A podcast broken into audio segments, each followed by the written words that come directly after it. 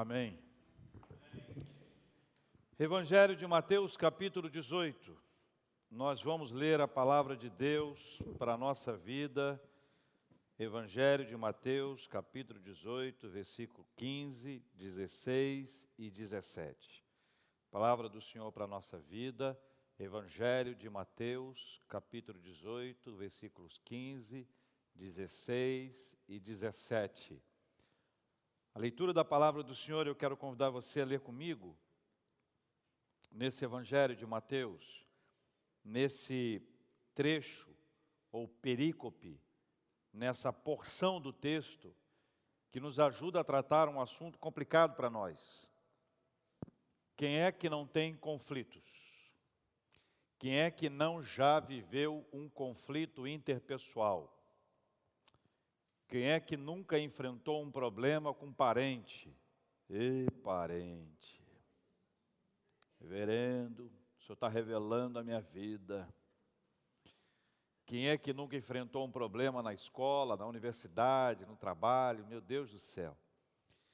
Mas existem pessoas que deixam o conflito rolar.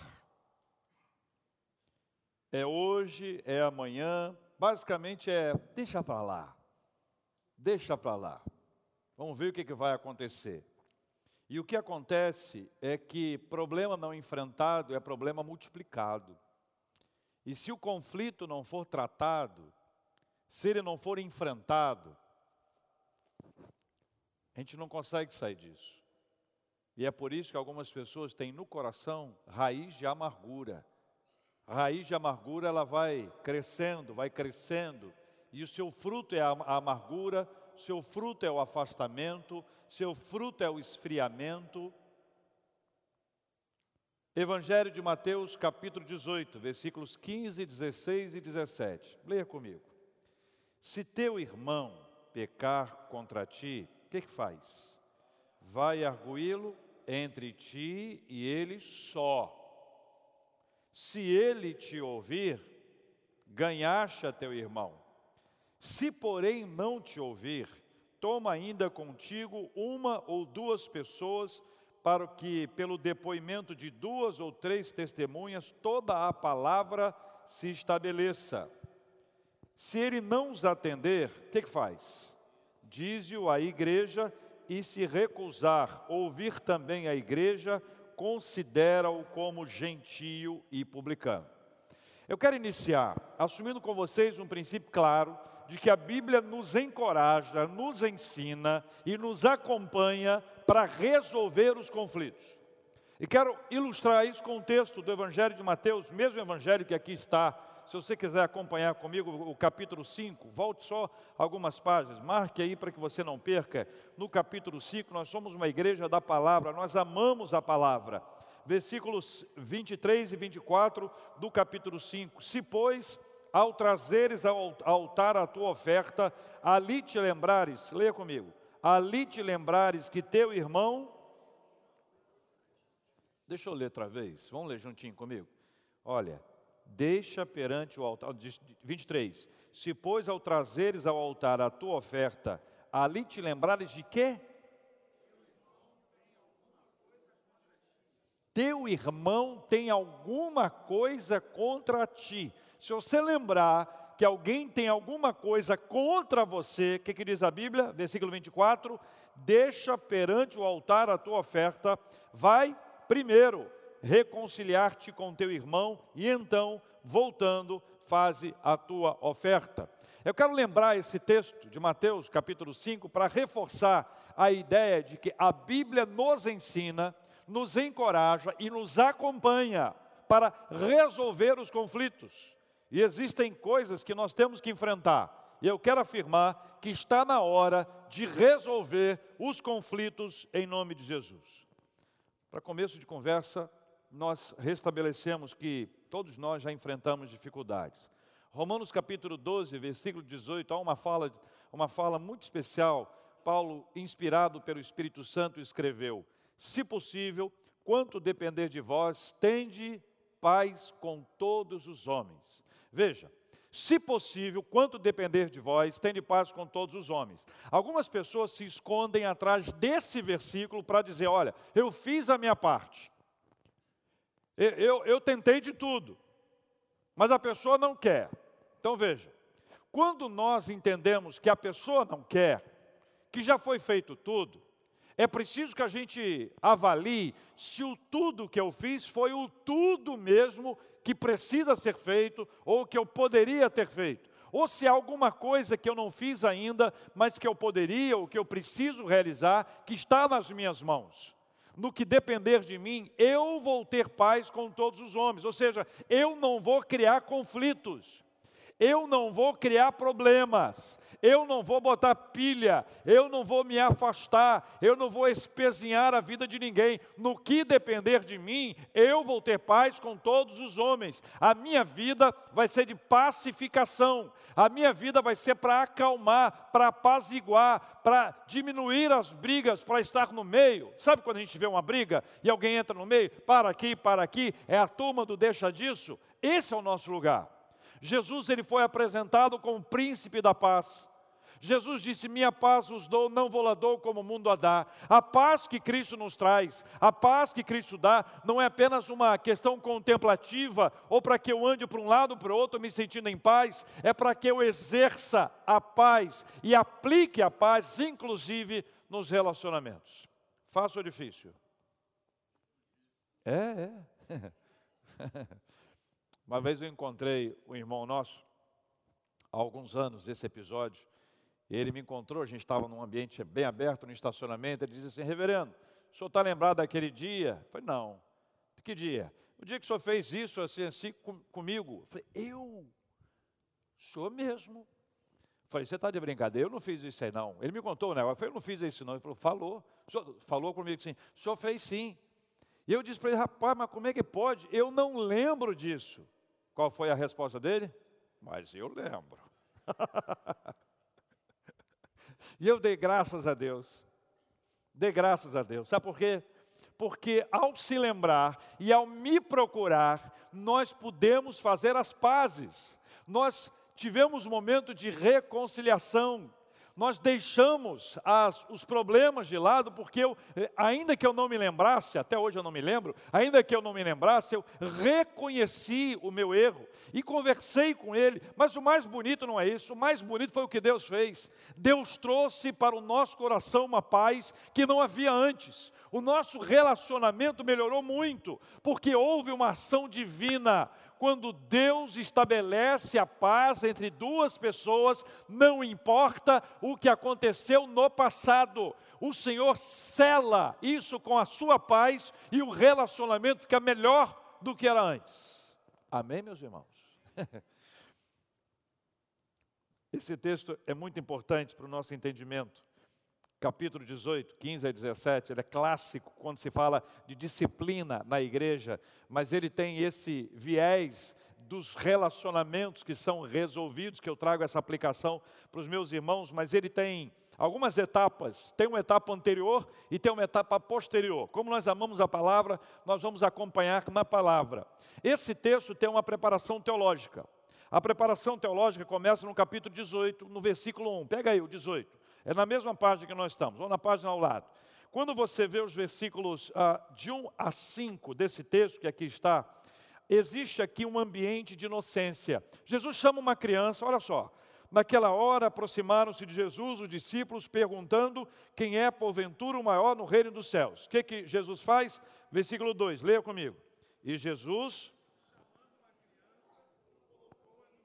E disse o quê?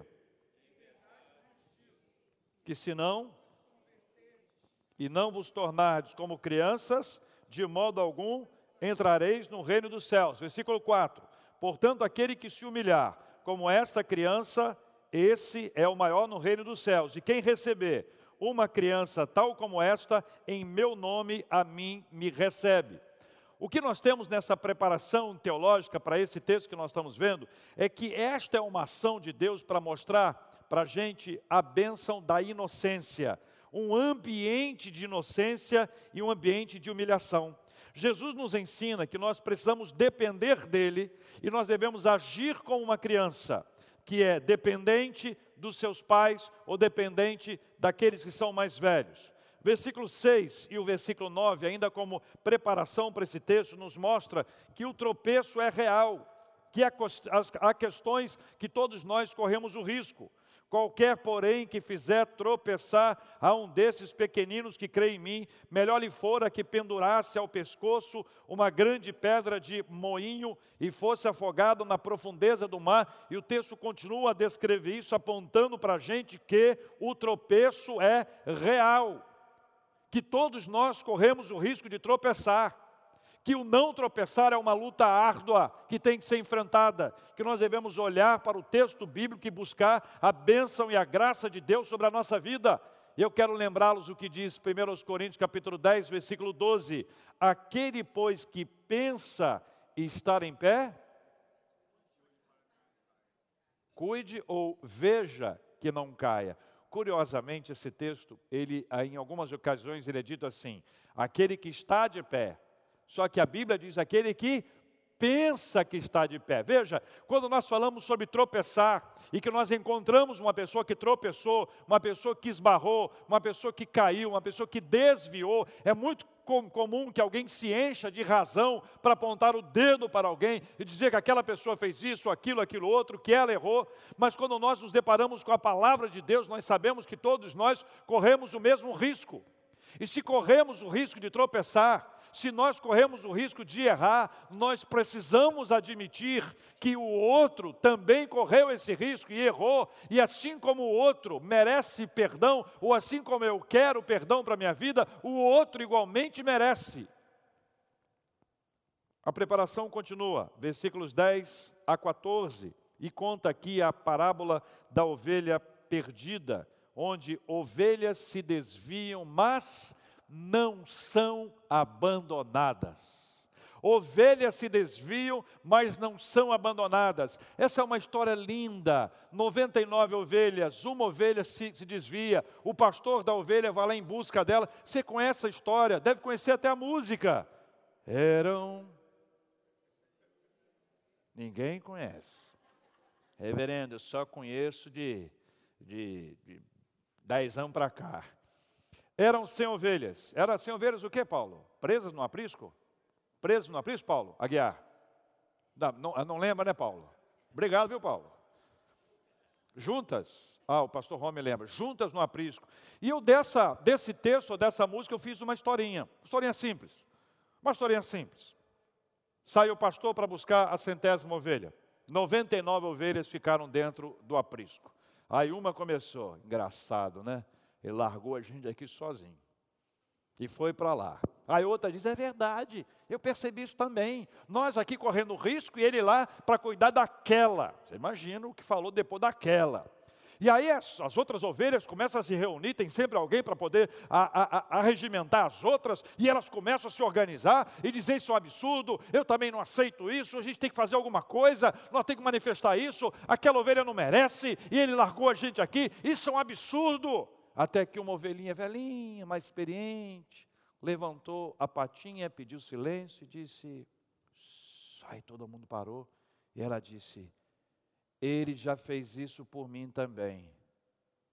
Aí outras, por mim também, por mim também, por mim também, por mim também, por mim também. E depois elas perceberam que, na verdade, toda a ação dele por aquela ovelha tinha sido a mesma ação dela por elas, por cada ovelha. Veja que o texto nos diz que as ovelhas podem se perder, elas podem se desviar, mas elas nunca podem ser abandonadas. Nós devemos trazê-las para perto de nós, cuidar delas como Jesus Cristo fez. Essa foi a preparação teológica. Na sequência do texto vem a consolidação, aí nós vamos para depois do texto. A consolidação ela começa nos versículos 21 e 22. A pergunta clássica de Pedro: Quantas vezes se deve perdoar a um irmão? Lembra disso? Pedro pergunta, como se estivesse anotando numa lista, e pergunta: sete vezes? Qual foi a resposta de Cristo? Você quer ser perdoado sete vezes ou você quer ser perdoado setenta vezes sete? Você. É. De igual forma, deve ser a nossa ação. Jesus consolida essa ideia de que o perdão é algo importante e assim como eu quero ser perdoado 70 vezes 7, não apenas 7 vezes, eu devo perdoar 70 vezes 7, não apenas 7. Veja, 70 vezes 7 não é um número fechado. 70 vezes 7 é para tirar qualquer ideia de limite. Quem é que vai anotar? 349, entendeu? Até que chega, sabe? Não pode, mas a ideia é essa. Quando eu digo sete vezes, eu tenho uma ideia de que eu estou anotando. Ah, é, né? Uma, hum, duas, está chegando, hein? Seis, seis e meio. Versículos 23 a 35, Jesus conta, conta a parábola do credor incompassivo. Lembra dessa história? É uma história impressionante também. Jesus está contando de uma pessoa que tinha uma dívida muito alta e recebeu o perdão dessa dívida, uma dívida muito alta. E esse cara sai perdoado e encontra com alguém que deve a ele, muito menos do que a dívida anterior dele. A dívida dele era muito alta. Alguém lhe deve menos, muito menos do, do que isso. Aí ele vai e exige o pagamento, exige que seja recompensado, exige que seja feito tudo conforme a lei. Aqui, a graça, aqui, a lei. Vem o Senhor e diz: Ah, é? Então tá. O credor incompassivo fecha essa ideia dessa consolidação, a preparação teológica, a consolidação para estar no meio esse texto, para nós voltarmos de novo os nossos olhos para esse texto e pensar que o Senhor está nos ensinando alguns passos, algumas etapas importantes aqui. E o primeiro passo está no versículo 15. Ele expressa a importância do cuidado e amor de irmos direto à pessoa e não falarmos sobre a pessoa. Versículo 15, leia comigo, só para ficar claro. Vede, cadê? Se teu irmão pecar contra ti, o que, que você faz? Entre quem? Esse entre ti e ele só, você acha que está pressuposto aqui de que é para a gente não falar sobre a pessoa, mas com a pessoa? Ora, se eu falo sobre a pessoa, eu estou resolvendo o assunto? Se eu falo sobre a pessoa, você não acha que eu estou multiplicando o problema e criando um conflito ainda maior? Se eu falo sobre a pessoa, você não acha que eu vou encontrar alguém que vai dizer assim: não acredito, fez isso com você, você não merece. É o amor que nos faz procurar um irmão, é o amor que nos faz procurar a pessoa. Se nós fomos ofendidos por alguém, o que nos faz ir à pessoa que nos ofendeu é o amor, não é a lógica. Escuta, olha bem, a lógica humana é: se ele me pedir perdão, talvez, talvez eu vou perdoá-lo, ou vá perdoá-lo. Talvez. Essa é a lógica humana. A lógica do Evangelho não é essa lógica. A lógica do Evangelho é: ainda que ele não me peça perdão, eu o perdoarei. É o ofendido que perdoa o ofensor. É o ofendido que vai até o ofensor para resolver o conflito. A lógica humana é: deixa ele te pedir perdão e ralar aqui debaixo dos seus pés. A gente faz aquele drama, ah, me perdoa talvez, não sei, mas você machucou muito, magoou demais. Não, mas por favor, não faça isso, não rola aqui, rola aqui, rola aqui, rola a palavra. Pendura no lustre, a pessoa pendura no lustre. Começa a exigir uma série de coisas como se nós pudéssemos fazer isso. Por isso eu só entrei no texto agora. Eu fiz toda a preparação teológica e a consolidação que é para a gente entender que o Senhor nos perdoou, e assim como nós fomos perdoados pelo Senhor, nós temos da parte de Deus a ajuda para resolver os conflitos. Amém, meus irmãos? Hum? Hum? Há várias formas de abordarmos e confrontarmos alguém em amor. Eu lembro da história de Natã e Davi, que maneira doce e ao mesmo tempo firme de procurar alguém para resolver um assunto. Nós não seguimos a lógica humana em que o ofensor deve pedir perdão ao ofendido. O Evangelho não se limita a essa lógica. O Evangelho nos ensina a procurar a pessoa que nos ofendeu e a buscar a reconciliação e a pacificação dos nossos relacionamentos com ela. Segundo passo, versículo 16 indica a perseverança e o cuidado com esse relacionamento. Eu vou à pessoa, essa pessoa não me ouviu, não quis conversa, não houve possibilidade de reconciliação imediata. Eu busco duas ou três pessoas para irem comigo. Mas a ideia não é que elas estejam comigo para estarem do meu lado.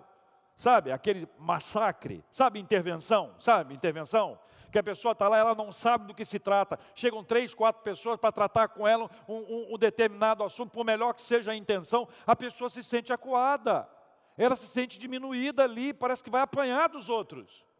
A ideia é que tenham mais pessoas para que essas pessoas me ajudem a buscar a reconciliação. Eu não busco pessoas para estar do meu lado para brigar por mim, não. Eu busco pessoas para estar do meu lado para pacificar, para trazer a pessoa de volta, para reingressá-la no nosso meio, para trazê-la de volta à comunhão, ao bom relacionamento. Isso é um milagre de Deus.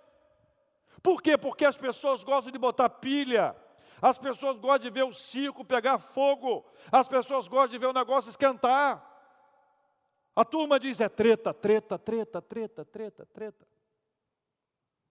Briga, briga, briga, briga. Tem que lacrar, tem que lacrar.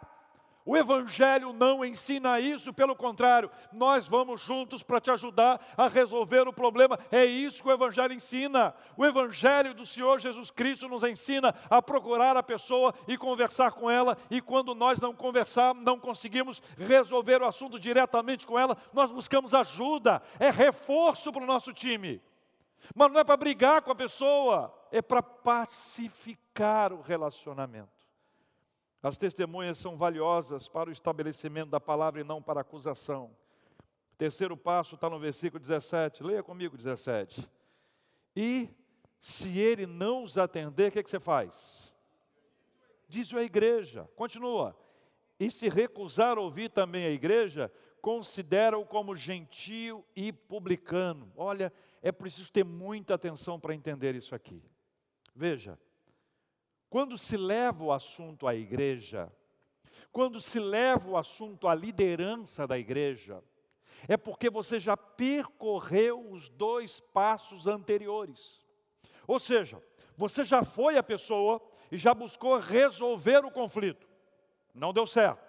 Você levou duas, três pessoas para te ajudarem a resolver o conflito não deu certo. Neste caso, você procura a liderança da igreja para a liderança te ajudar, para que este assunto seja resolvido, para que essa que questão seja tratada de uma forma clara e suficientemente firme nas sagradas escrituras e na palavra do Senhor. Mas se esta pessoa recusar ouvir a igreja, aí você tem um outro processo, é considerá-la como gentia e publicana. E a pergunta que eu faço a você é: como os gentios e publicanos eram tratados por Jesus? Como os gentios e publicanos eram tratados por Jesus? Você conhece a Bíblia? Me diga. Jesus teve mais problemas com os religiosos ou com os não religiosos? Jesus teve mais problemas com os publicanos ou com os fariseus? Eram sempre os religiosos cheios de si, que se achavam poderosos, preparados para tudo, pessoas extraordinárias, que se colocavam no lugar como se eles estivessem certos. Mas o Evangelho diz: olha, considera como gentio e publicano. E a pergunta é: que esses gentios e publicanos, eles tomavam um comportamento como se não conhecessem a Deus, eles viviam como se não conhecessem a Cristo. Mas a pergunta não é como eles vivem, a questão é como Jesus os tratou, porque como Jesus fez é que nós devemos fazer. Jesus o tempo inteiro esteve buscando gentios e publicanos, esteve tratando com eles. Jesus conta uma parábola do publicano e do fariseu, que o fariseu foi para foi a igreja e batia no peito dizendo que ele era melhor, que ele era superior, que ele, era, ele não era pecador como este que ali estava, e ele começou a contar tudo o que ele realizava, como se algum ato humano produzisse um benefício espiritual. Todos os nossos atos humanos devem ser em resposta ao ato espiritual produzido por Jesus na cruz do Calvário. Não são as nossas obras, mas é a obra dele. Jesus conta a parábola. O publicano chega, bate no peito e diz: "Se propício a mim, pecador". Ele sabe quem ele é. Jesus conta, trata com amor. Jesus encontra com Mateus, que era um publicano, encontra com ele e o chama para ser um dos seus discípulos. Jesus encontra com o maioral dos publicanos, Zaqueu, e diz: Hoje eu vou cear na sua casa. Como é que Jesus tratava os gentios e publicanos? Ele os tratava com amor, ele os tratava com misericórdia, ele não pisava nas pessoas não abandonava as pessoas, não cortava relacionamento com as pessoas. Jesus buscava as pessoas o tempo inteiro e esta é a lição que o Evangelho nos traz.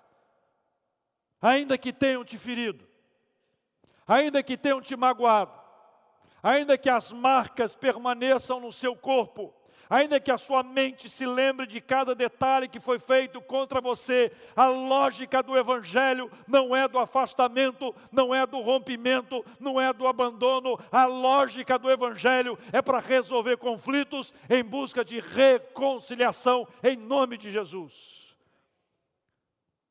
Só que entre nós, fácil ou difícil? Hum? Essa hora que eu queria que você lembrasse daquele episódio, seja o que for. Sabe por quê? Porque nós precisamos admitir que não é fácil. E nós precisamos assumir que não é fácil. Existem circunstâncias que não nos permitem andar mais juntos. Questões da nossa vida que podem acontecer. Existem pessoas que não vão ocupar mais o mesmo lugar que a pessoa ocupava no trabalho, na igreja, numa atividade, numa sociedade. Existem pessoas que são incompatíveis agora por conta de alguma coisa que fez, ou de um ato, ou de uma forma, mas não deve haver problema de relacionamento. Jesus disse: Olha, se você for trazer uma oferta no altar e se lembrar de alguém tem um problema com você, vai você a pessoa. Nós somos tocados, embalados pelo Evangelho. Entenda, a lógica do Evangelho é outra. A lógica humana é: deixa para lá. Tomara que aconteça com ela. Alguns mais espirituais dizem assim: vou entregar para Deus. Mas você sabe o que significa vou entregar para Deus? Não significa carinho e amor pelas pessoas. Significa, tomara que ela tenha um problema grave e que ela se envolva num drama. E tem gente que ainda até ri. Quando a pessoa acontece um problema com ela, a pessoa enfrenta uma adversidade, a pessoa diz assim: por dentro, por dentro, bem feito. Por dentro, bem feito. Teve que mereceu. Ela colheu o que plantou.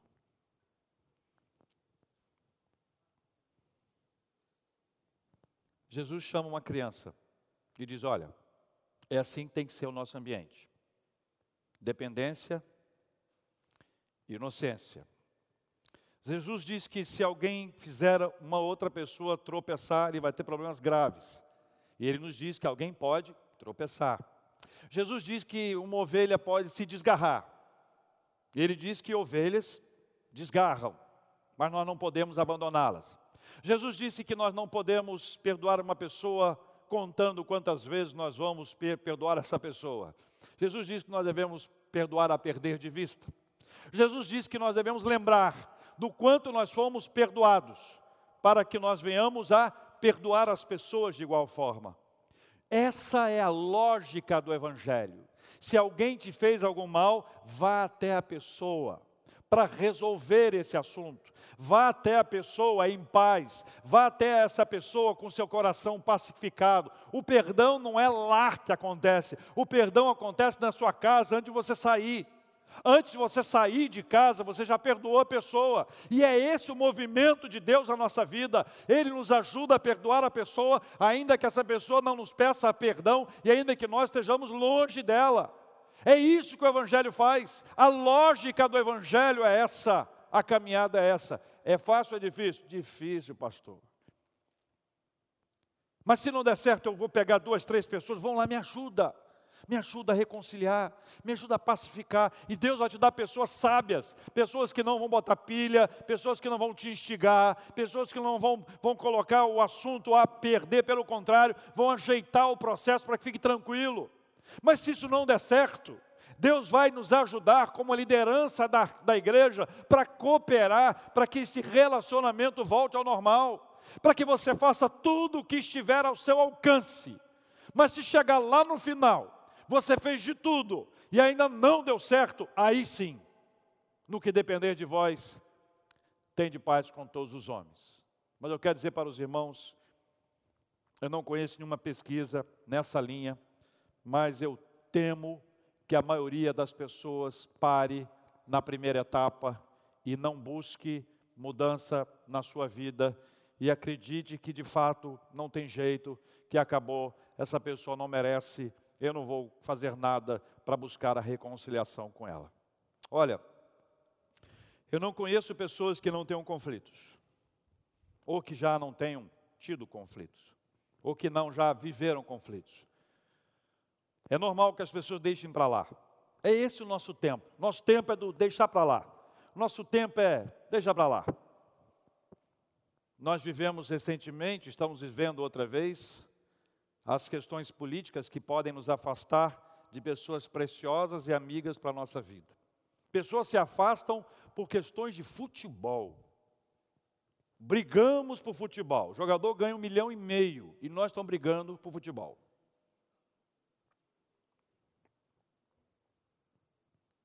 Brigamos por questões das mais diversas e que nos fazem pensar: meu Deus, como é que eu faço para me reconciliar? Falta para a gente habilidade? Pode ser que falte, mas o que mais falta para a gente é atitude. Atitude. A primeira atitude não é o de ir à pessoa. A primeira atitude é de buscar força em Deus para perdoar alguém que nos feriu, perdoar alguém que nos magoou, perdoar alguém que nos machucou. A ceia do Senhor é uma pregação que mostra o poder do perdão e a graça da reconciliação. A santa ceia do Senhor é a marca de Jesus que foi ferido, que foi abandonado, que foi humilhado e foi largado para trás, mas que perdoou. Do alto daquela cruz, ele disse: Pai, perdoa-lhes, porque eles não sabem o que fazem de Jesus, que foi a Pedro, que o havia negado três vezes, para trazer Pedro de volta, para reconciliar Pedro consigo, para trazer Pedro para a liderança da igreja e dizer: Pedro, tu me amas, apacenta a minha igreja. É o símbolo do perdão, da reconciliação. Quando nós que fomos magoados e feridos, mas fomos marcados pelo sangue de Jesus, pelo Evangelho sobre a nossa vida, quando nós procuramos uma pessoa que nos ofendeu e dizemos para elas: Olha, eu quero te perdoar em nome de Jesus. Jesus me trouxe até aqui, ainda que a pessoa deboche de nós, que ela faça hora com a nossa cara, que ela olhe para a gente com desprezo, ainda julgue que nós somos fracos, nós vamos sair de lá com a nossa consciência limpa de que nós fizemos a nossa parte. Mas enquanto isso não acontecer, ainda haverá uma dívida, ainda haverá um problema. E Jesus disse: se você se apresentar dentro do Senhor como oferta, e se lembrar que alguém tem um problema com você, vá até a pessoa e seja e faça sua reconciliação com ela. Olha, eu não tenho essa capacidade.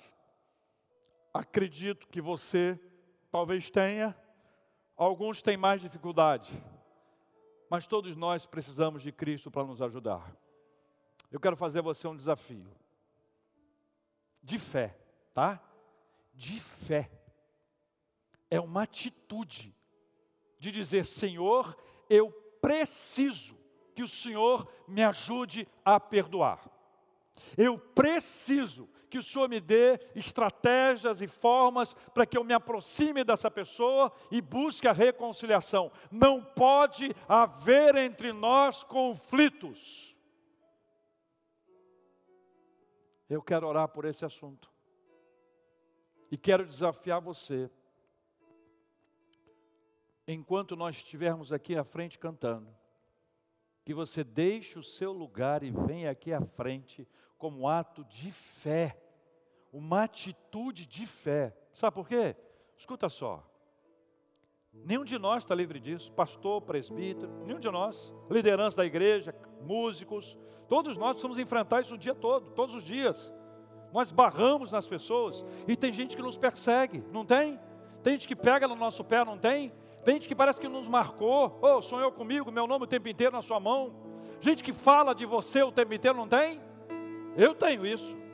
Tem gente que adora o nosso nome, gosta de falar, e não fala pela frente, não fala olhando no olho, é gente covarde. Mas gente covarde também merece o nosso perdão. Não é que a gente é melhor, não é que a gente possa, nós não somos melhores, nós não podemos, é porque nós somos de Cristo. Nós seguimos a Cristo. E a lógica do Evangelho é essa. Se alguém te feriu, e ainda resta, e você está pedindo, Senhor, me ajuda com isso. Sinceramente, diante de Deus, diante de Deus, sinceramente diante de Deus, e você precisa de ajuda em oração, porque o que eu creio e o que a Bíblia me diz é que Jesus vai comigo lá. Eu não vou sozinho para resolver esse, esse assunto. Jesus vai comigo, porque Ele me ensinou assim. Ele não me deixa sozinho. Eu quero orar por você. Deixe seu lugar vem aqui à frente, você que precisa dessa graça divina, nós vamos orar juntos em nome de Jesus.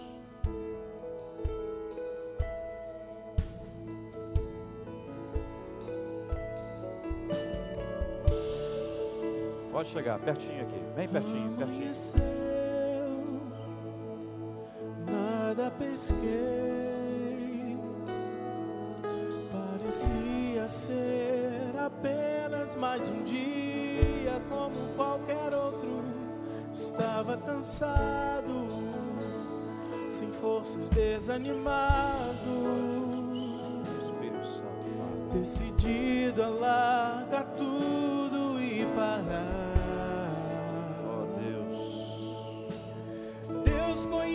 tua estrutura, sabe o que está fazendo. Mesmo que seja difícil, não pare, Ele está vendo. Vai orando, vai orando. Colha todas suas lágrimas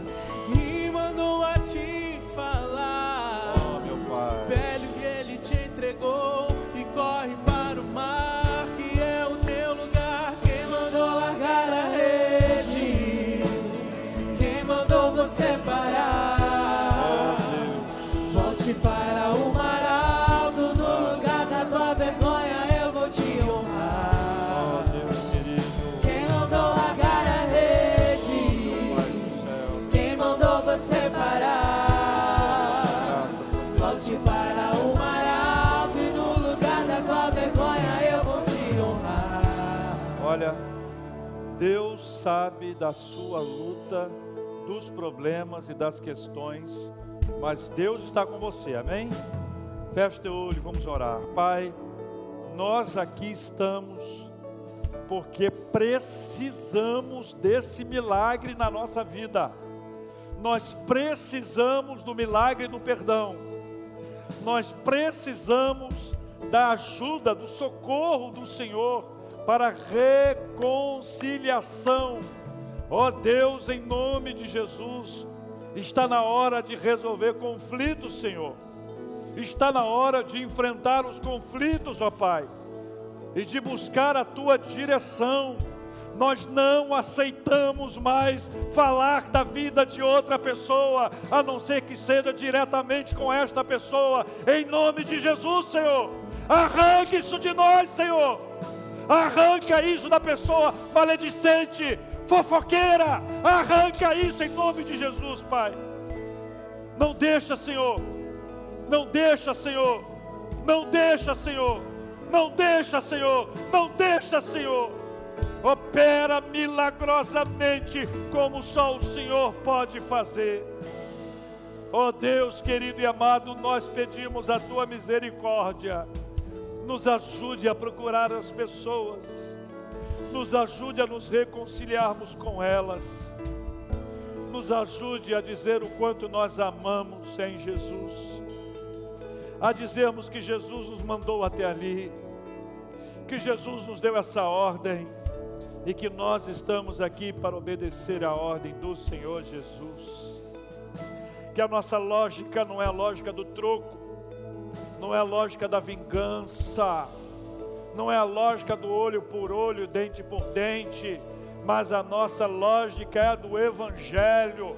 Nós não seguimos a outro que não Jesus, e Jesus diz que nós devemos procurar as pessoas e nos reconciliarmos com elas. Ó oh, Senhor Jesus, vai conosco, Jesus.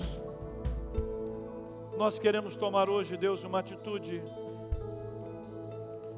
E a nossa atitude de perdão hoje e aqui, em nome de Jesus. Os próximos passos serão tomados sob a direção do Senhor, mas o primeiro passo é hoje. O primeiro passo é agora.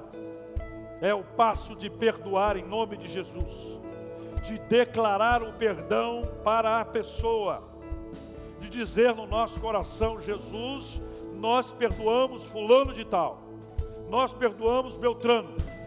E esses nomes que estão surgindo na nossa mente, seja de verdade, em nome de Jesus.